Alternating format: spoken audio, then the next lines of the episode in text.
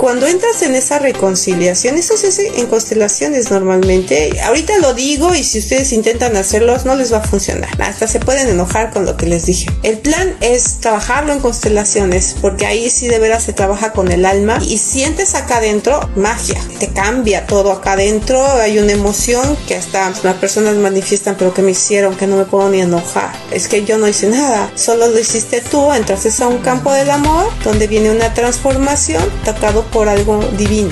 Así viene un gran cambio en tu vida y entonces tomas una decisión sabia. Se ha demostrado que hijos que vienen de violaciones son más agradecidos porque se les permitió nacer. Que los hijos deseados que tienen la tendencia de decir a veces, yo no te pedí nacer. La verdad es que todos pedimos nacer ¿eh? y elegimos la fecha de, de nacimiento y hay dos dimensiones por las que entramos